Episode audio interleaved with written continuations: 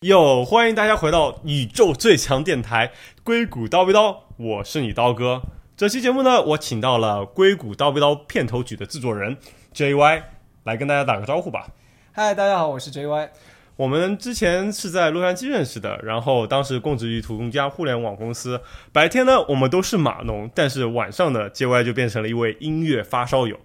那不如先跟大家聊聊片头曲你是怎么制作的吧，我也挺好奇的。啊、因为我之前呃，刀哥开始出了这个电台节目之后呢，我也是呃固定的听众。然后他之前呢，也才从网上呃扒了一些曲子来做片头曲。然后我就觉得说，哎，既然我也是平时对音乐比较感兴趣，也自己制作音乐，那干脆就帮刀哥这一个小忙，然后顺便也练习一下自己呃音乐制作的能力。嗯，呃，所以我就当时就跟他说，好的，我我可以帮你做一个片头曲，然后或者做一个插曲。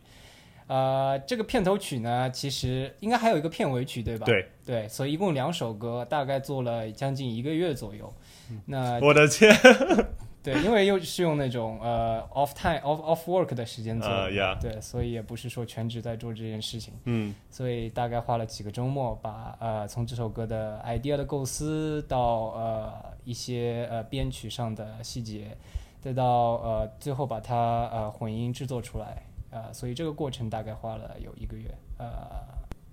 首先的话就是说，呃，先要确定这个音乐的主题是什么，然后它的作用是什么。嗯，呃，基本上的话，这就是一个简单的片头曲和可能片尾的时候，呃，声音淡出的一个插曲。嗯所以呢，我做了两个主题。第一个呢，可能就是跟科技相关，然后呃，有点电带点电子风格的嗯哼这么一个片头曲。第二个的话，就是有点啊、呃、low fi 啊那种呃，可能是那种 chill hop 风格的，有点都市 urban 风格的，嗯我的呃天的那种呃，可以说是 chill hop music。嗯，那如果大家回头去听这个片头曲的话，其实在里面可以听到一些我加的一些特殊的音效，是。就比如说呃。哎，这个我知道，有个 Silicon Valley 的音效，这个真的非常惊喜，我觉对得非常喜欢你。说你说的很对，呃，就是在呃加入这些音效的时候呢，就会有一些考虑。呃，其中一个是 Silicon Valley 的音效，嗯哼第二个的话就是用了一个社交软件它 notification 的，就是那种音效，哦，提示音是吧对？提示音。呃，剩下的话就是用一些可能带点电子元素的，嗯哼，嗯，可以说是呃，这个应该叫 synthesizer，专业的术语来讲，嗯哼其实就是合成器的声音。嗯啊、自己做了一些，然后加入，我把它们相当于结合在一起，最后混了一下音，嗯就可以、呃，相当于我觉得做一个片头曲应该还是挺合适的。嗯，然后另外一首歌的话，嗯，我不知道大家有没有机会听到，在片尾的 时候，呃，是一个呃，如果大家去 YouTube 上搜 chill hop 的话，这个类别的音乐的一种感觉，就是、嗯呃比较 relax， relax 的那种感觉，对。嗯嗯，所以说也是用你刚才说的类似的方法，但是这种应该就不是电，不是偏电子的做法了吧？应该是另外一种做法。嗯它也有用电子元素啊，不过它就是、呃单独的，就是它不是那么特别强电子的一个东西。嗯嗯，因为你刚刚提到你片头也是用了，就是用了合成器做的音效嘛，对但片尾应该是更用了一些，比如说收集的自哦然对音，片尾的话，呃，也用了一些可能说可以叫做 gla- 呃 glass piano 那种呃感觉，但嗯是的、呃主要还是用了原声的鼓，还有钢琴，嗯，呃这些音对效吧。？因为我感觉这种就是乐器出来的声音，可能更让人觉得自然和 chill 吧。我对猜对对对对， OK，interesting、不过没想到，真的花了一个月的时间，感觉受宠若惊。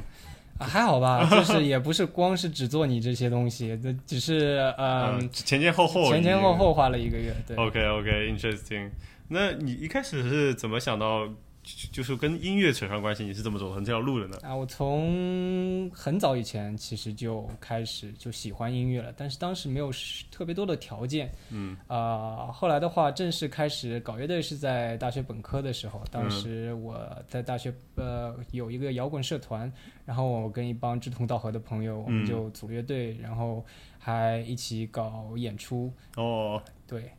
当时乐队名字叫什么？我当时有两个乐队，一我个的乐天队，因为它是不同时间段的，嗯嗯就是嗯当中因为我准备 GRE 考托福那段时间就中断了一段时间，哦，OK，所以后来的话，呃，在重组乐队第二个乐队的话，其实叫二零一四，为什么呢？因为那个乐队是二零一四年组的，二零一四嗯 OK 年解散的就是演完毕业演出我们就解散了，就没有继续走下 去是。非常及时。对对对，所以就把那个乐队名字叫二零一四。 OK，interesting、那所以说，那你觉得在国内做音乐的时候跟国外做音乐的时候有什么体验上的不一样吗？啊，我在国内做音乐的时候都是小打小闹，都是校园音乐，嗯就大多数都是 cover，嗯哦，那什么是 cover？OK，、 ，cover 就是翻唱，翻唱别人已经写好的歌， OK，所以说就不算是音乐制作人，只能算是演奏者。我 可以这么简单粗暴哎玩地来票讲吗？玩票者玩票。玩票爱好 者啊 OK，那但是你觉得国内国外的这种音乐环境啊、文化体验，可能还是有自己的感受吧？我觉啊、得，对，因为大学本科的时候，我我跟专业的音乐人去学吉他的，嗯嗯呃，然后我也认识一些当地音乐圈的一些呃人士，嗯所以呃多多少少对国内的音乐圈有一定的了解，嗯嗯，然后在国外的话，其实也参加了一些各种各样的活动，所以个人感觉觉得这边中美，尤其是中美两边的音乐环境差别的确是挺大的。 ，OK，那主要要体现在哪几点上呢？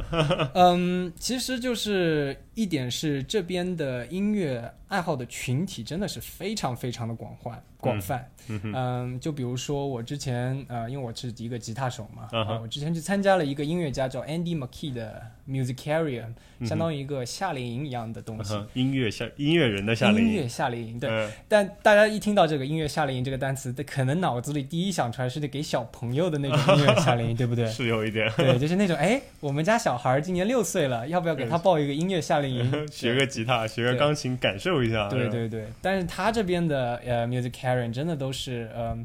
各个年龄层都有。就我去参加的话，最小的年纪有十五六岁的，是父母带着来的，因为是未成年人嘛嗯 OK 所以是父母带着来的。年纪大一点的，就是见过八九十岁的坐在轮椅上，我由他的天，儿女推着来的。哇，对，这你而就是各个年龄层次真的都是有的，而且他嗯们参加这种活动根本就没有任何的顾虑，就是觉得自己喜欢，啊嗯而没有说哦我年纪大了我就不能参加了。嗯他们觉得就说我既然爱好这个，那我就应该去追求、去嗯享受它。然后哇在国内的话，其实就是有一个有一点点的那种。世俗的偏见吧，就比嗯如哼说，哎呀，你要想玩乐队的话，你就也年轻的时候才能玩，你年纪大了，你还搞这些就是不务正业，对吧？是是，然后或者说你年纪太小的话，你应该呃，可能说你应该就是关注学业，你怎么可以去搞这些乱七八糟的东西，嗯，对吧？也也是，因为他那些小朋友真的都是走，就是想往专业地方方方向走的，嗯？然后嗯可能高中毕业他们就去音乐学院了。嗯哼嗯哼。嗯，的确是这样，而且感觉国内搞音乐这个事情，要不就属于专业人士，要不就属于年轻人，就感觉大家工作之后，音乐完全只是想，就是去欣赏，可能并不会去玩音乐。而这边像你说的，感觉就是任何年龄段的人都可能在参与音乐制作和音乐演奏这个这个事情中。呃，对，呃，但也不能一概而论吧。国内嗯哼肯定是也是有呃呃一些爱好者，也有一些可能呃线下的团体，他们会时常聚在一起嗯讨论音乐、交流音乐，这肯定也是有的。对只不过说从人口比例上来讲，美国这边可能更高一点。嗯哼嗯哼，的确，我觉得这是一个比例的问题吧，就是国内听音乐、做音乐的比例都不高吧。你看现在最火的乐队夏天，你就感觉才把乐队这个事情带出水面，才能让他们有更多的受众吧。就像在之前，感觉听乐队的人也很少，大家可能更多是追星，然后打游戏。然后我的确我在英美国这边的感受就是，很多人会去听各种各样的。演出，而且去参参与这方面的人也很多。对，我觉得美国这边它的音乐产业是一个完整的产业链，就是它是很成熟的一个产业链。你喜欢音乐的话，呃，你不光可以做一个乐手，你不光可以玩乐队，你还可以说做一个音乐的发烧友，嗯哼，然后就在你的城市里去寻找各种各样有意思的乐队，然后是你喜欢的乐队，然后成为他们的可以说是粉丝也嗯好，哼乐迷也好，去买他们的周边，贴在自己的家里，嗯呃，作为他们就就这种嗯、做一个消费者。嗯哼，然后另外的话，如果你希望参与到音乐的行业当中，但是你可能说啊，我不是特别对音乐有天分，嗯你还可以从技术的角度去 support 它。就嗯哼比如说我之前，啊、也是去年年底的时候去参加了一个叫 Ableton，呃的一个线下聚会哦 Ableton LA Loop。嗯，这个的话就相当于呃，因为有一个音乐制作的软件，它叫做嗯 Ableton Live，是一个、呃、可以说是业界比较专业的音乐制作软件。嗯然后它就会呃每隔一到两年固定在呃世界的各大城市呃举办一些呃使用 Ableton 的呃用户，还有一些专业音乐人的一些线下的聚会。嗯然后去年的话正好在洛杉矶，所以我就参加了。就参加之后，我才发现，呃，很多呃参加这个活动的人，他们可能本身并不是说一个专业的乐手，他们可能只是爱好者，但他们呢，呃，可能会有一些技术的背景，或者说是一些工业的背景，你知道吗？嗯嗯哼他们就会投身于比如说乐器制作，哦，比如说软件开发，啊，比如说硬件开发，就我比的如我天们看我们见到的各种各样的那种大箱子啊，嗯那种音箱系统啊、监听系统啊，各种各样的效果器系统，他们就会投身到这种的行嗯行业业里去，嗯推动整个音乐市场的发展。嗯哼所以我觉得这个也是国外，我为什么说它整个音乐体系产业都非常成熟和完善的一个原因。是是是，像我们这种技术出身的，还可以为这些软件写插件，是吧？对对对， 我就之前就碰到一个荷兰的小哥，他在荷兰一方面做了程序员，一方面就给那些呃可以说是音乐制作软件做插件。嗯嗯对嗯，而且听说好的插件效果非常好，而且也可以卖出很高的价钱，对吧？对对，有些插件你是要付钱买的。嗯嗯，所以就感觉的确就是整个音乐生态环境会比较好吧，而且像我你之前可能我们闲聊你也提到过，就整个其实美国或者是整个欧美整个底蕴会更好吧，就大家做音乐的这个渊源历史可能更长，或者说现代音乐吧，以及消费音乐的人也更多，比如说在这边大家会去买 CD，甚至买黑黑胶唱片，但是在国内感觉这样的群体就会更少，大家更多就是啊免费在线对听，对现在甚至现在才开始慢慢愿意付费去听。对感觉对这整个就是不太一样，就感觉这边是一个完整的生态链，有很多人去做，有很多人去消费，然后感觉对就对是对良性循环就站起来了。我觉得音乐消费的习惯是要培养的，是要慢慢培养的。然后国内的话，版权法啊各种各样的法律也必须得跟上。嗯如果这个法律不健全的话，那么能够写出好音乐的音乐人，他得不到应有的奖励，这对嗯于整个产业都是一个、可以说是一个 negative，就是一个损害，对损害。嗯，的确是这样子的，非非常有意思了。呃，那么你会觉得在美国这种生态环境更好的情况下，就是作品的质量和丰富度都会比中国更好 吗？那是肯定的。那个这个问题，我觉得答案那是 absolutely 嘛， 这都不用问了。就可能可以类比，就是美国的，比如说电影工业比国内就底整平均水平上来说还是更好的，啊， 就对。类似的是吗？对对，其实我觉得国内的电影的话，最近也有很多好作品出来，嗯只不过从数量上来讲，它还没有达到一个，就是说我可以保证一年出多少部好作品的这样嗯一个工业级的一个水平。但好莱坞的话，它完全就可以保证说我一年至少二十部特别好的电影，它肯定是能做得出来的。嗯哼，嗯对吧哼，那类比到音乐上也类似是这样嘛，就是欧美就一定有，比如说一年可以有非常多的好作品那。是肯定的，你只要去把 Billboard 的排行榜上前一百、两百，或者 Spotify 全球播放量的前一百、两百的所有的艺人的音乐听一下，嗯，你就可以知道，呃，撇去一部分就是属于特别流行的那种，嗯，还是有很多非常独特的，然后技术真的是非常好，写的真的是非常有味道，和呃歌词真的是很有思想的音乐人，哦，他在那些可能说 top 两百、top 五百的 list 里面。 OK，对，这样子吗？我还对我会我会其实以为这边的 Top 也是会偏，也不是说口水歌吧，就是也是那种非常流行的、大众都能接受的音乐。对对，也也可以这么说，top 的肯定是大众流行接受的嘛。对，但是这啊但里是我哥这个给你举个例子，嗯哼我最近在听一个歌手叫做 Billie Eilish，嗯哼，她就是现在可以说是超火，在年轻人里面超火的一个女歌手，特别的对有个性，而且只有十六七岁吧，特别嗯特别年轻，特别有才华哦。，我有听过他的歌，而且风格其实还蛮特别的，不像一般的流对行歌，他但最他就是很流行。对 她不是，她就做出来的时候，肯定你不能把它定义为说，哎，这好像有点 alter 呃 alternative，有点另类风格，嗯，但是她最后她就能变成流行歌，因为美国嗯大众对这个是有个接受度在里面的，对，他觉觉得呃，尤其是年轻人，他们对新事物的接受真的是非常的快。嗯，呃，像 Billie Eilish 的话，我觉得呃，他他这个音乐人其实很有意思，他是嗯、Billie Eilish 他是一个 songwriter，他是一个 singer，、但是他的音乐制作大多是由他的亲哥哥，嗯、应该是叫 Finneya 吧，Finneya O'Connor，呃。他们两个人一起制作的，嗯所以说他哥哥是一个制作人，是一个幕后的工作者，嗯他是一个站在前台的，嗯，艺就是艺术家。嗯哼，然后他们两个人就相当于真的是一家生了两个天才，让哦人我羡的慕不已。天真的的是对而且这种合作应该也令人羡慕。非对，常就是感觉就是那种心灵感应的那种感觉，就你你这么写，我就知道你怎么唱，对相当于对是对，特别厉害。哇，那真的是啊，感觉非常棒，非常棒的。对啊，我就觉得美国这边大家接受的口味，像你说的就非常的宽，不会说因为哎呀这个好奇怪我就不去听了，而是说哎这个虽然很奇怪，但是很不错。然后，那么你说起来会有更多其他的作品推荐吗？呃，我个人呃，我觉得音乐首先这音乐这个事情是非常 personal 的，嗯就是每个人的口味都不一样。是的呃我个人的话，呃，会比较喜欢像 Mark Ronson 这样的音乐制作人，其实他也算是一个流行音乐制作人，嗯但是他自己出的专辑啊、呃相对就是比较小众的，所以嗯大家可以去搜一下 Mark Ronson。嗯嗯，然后呃，我自，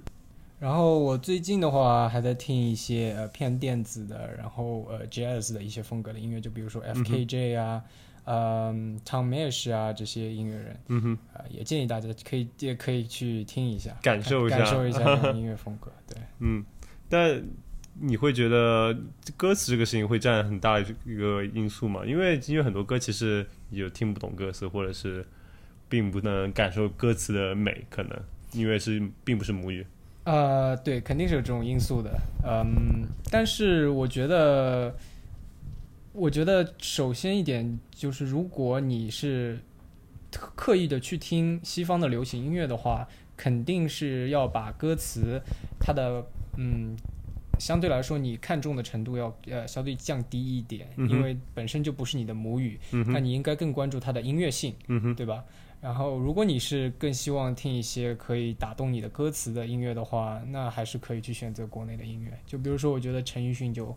呃，最近的两张专辑都挺不错的。嗯，而且是不是我也听说这种说法，就是其实相比于呃东亚就是中日韩来说，其实欧美并没有那么注重歌词，就相比之下，因为他国内他人们还会是注重的，对，我知道是主网，但国内你比如说大，或者说从大众角度吧，说这个歌词啊嗯不 make sense，或者这个歌词没什么意思，我可能就不听这个歌了。但感觉美国人可能欧美这边会不会更少有这样的情况？嗯，我不觉得，我觉得就是欧美流行音乐还是注重歌词的。嗯，对你把一些可能呃流行，就是也不叫流行吧，就是一些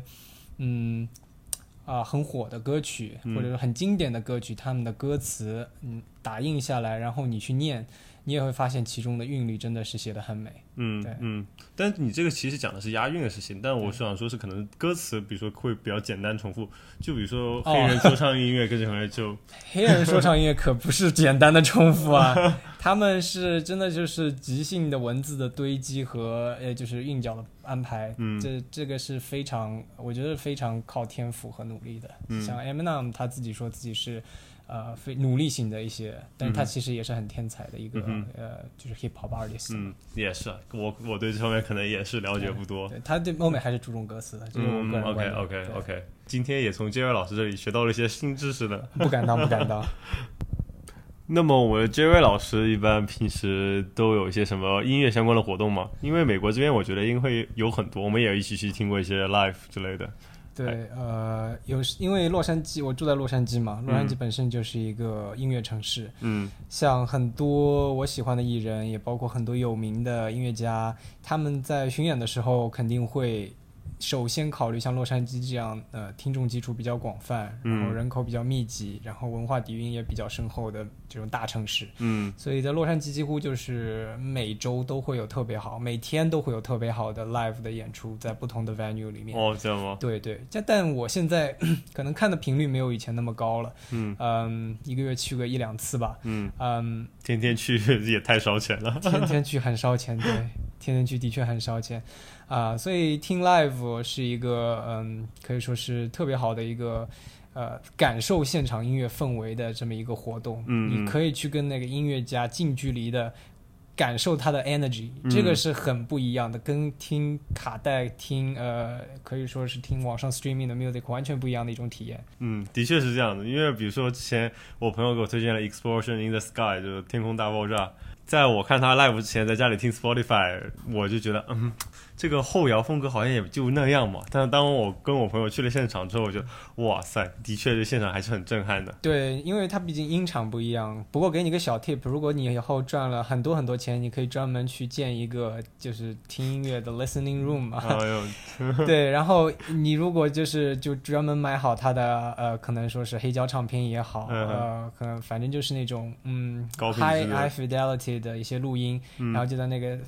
听音室去听的话，你也可以感受到接现场的近感觉现场的感觉。嗯对，因为他们这种专业制作的专辑都会呃不遗余力的把他们的录音调呃水平弄到最好。嗯，等我有钱了再跟我见一次吧。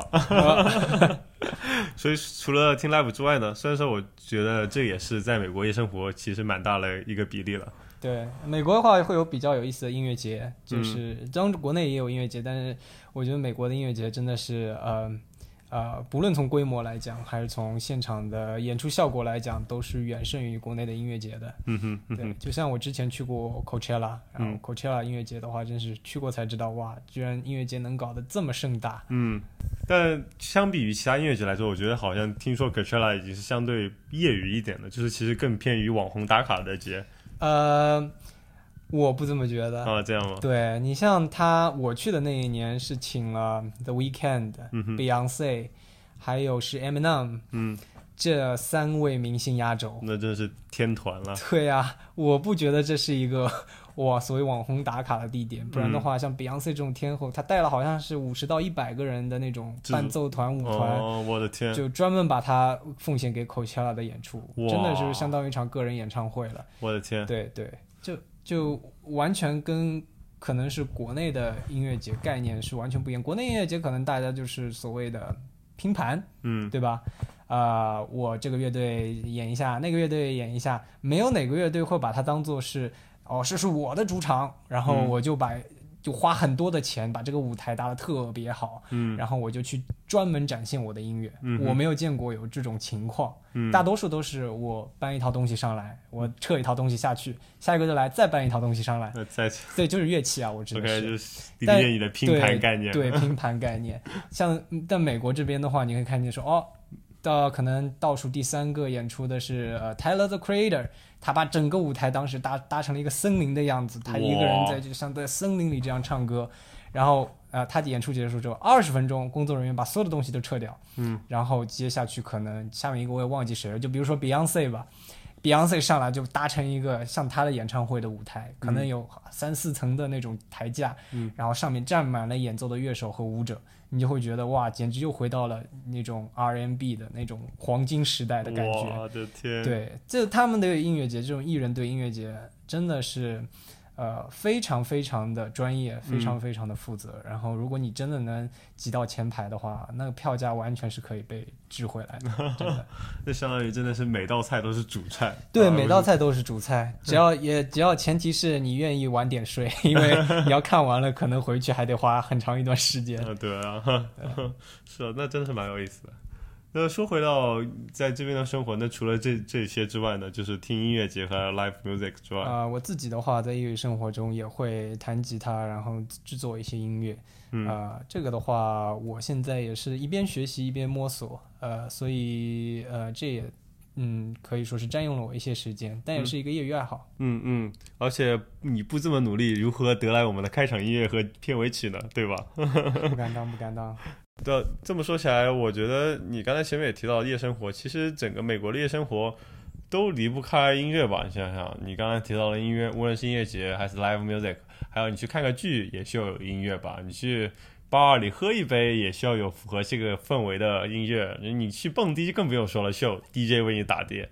至少我觉得整个美国的夜生活都离不开音乐吧，就渗透到各各个角落。那么感觉好像中美在这方面好像又是比较相似的。呃，我觉得有一点区别就是说，他们无论是哪一种方式去，嗯，就是表表现音乐、表达音乐，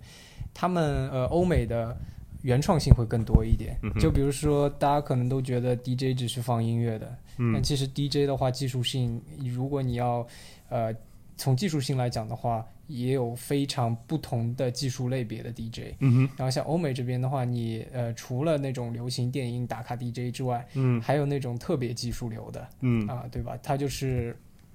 就像我们上次去看了 Giraffe 嗯 Age，、哼对，如果你去看到 YouTube video 的话，你就会发现它这个 DJ 真的是好像是手指不停的在按不同各种各样的干按按键和旋钮。嗯哼，就他会把自己的 DJ 做的特别酷炫，还有那种，啊、比如说，嗯，就是做那种 old school scratch 的，嗯哼，呃，两张的 turn，呃，两张 turntable，它不不停的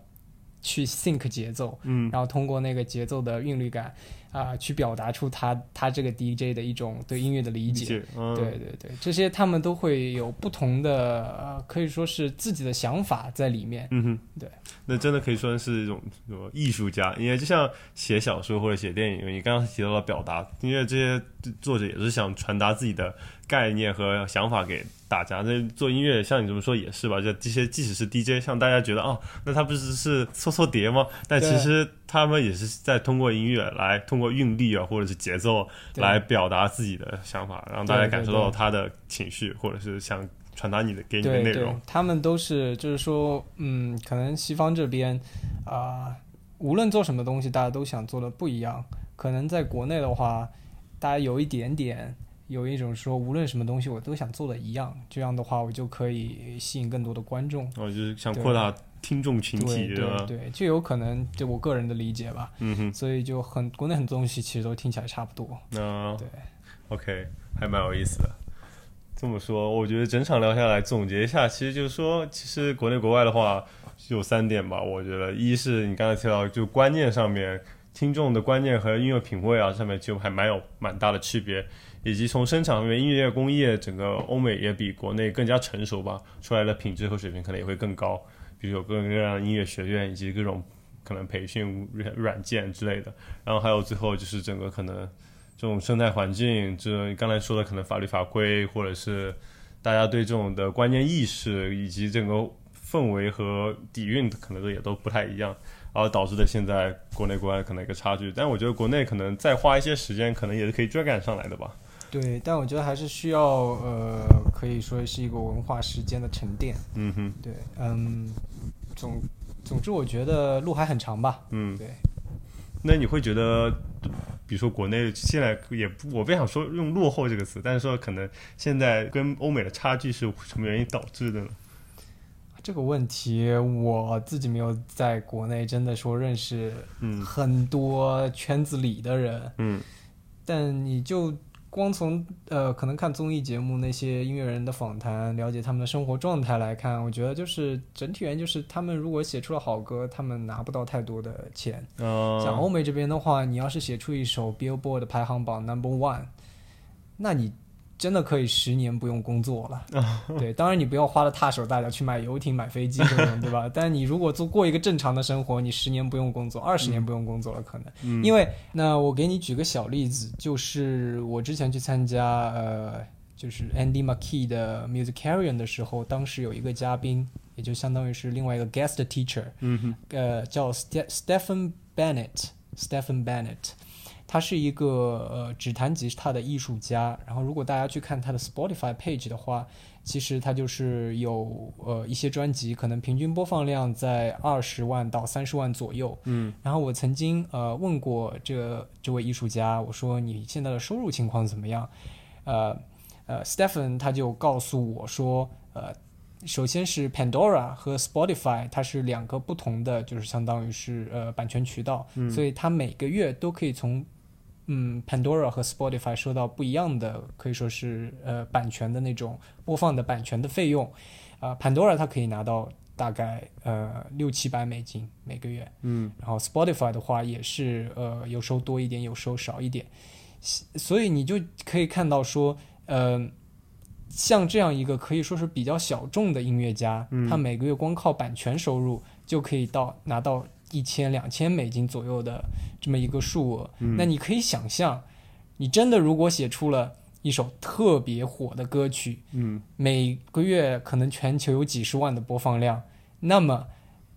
你的收入水平会是怎么样，嗯，对吧？所以是只要是版权这个保护做好了，我觉得，呃，音乐人的收入能保证吗对能够得到保证，他们的生活能够得到保证的话，那么国内的呃音乐环境应该会发展的越来越好。嗯，因为一是嗯仓廪实而知礼节，一是足而知知荣辱嘛，其实就是相当于你嗯、经济基础建设好了，你才有那呃能力和更多的资源去建设你的上上层建筑。是是，我我的天，讲的是非非常有道理了。我觉得我们今天聊了挺多内容了，今天就到这里吧，给大家一点时间来听一下我们 JY 写的片尾曲，就这样吧，跟大家说谢声谢大再见，家，拜拜。拜拜。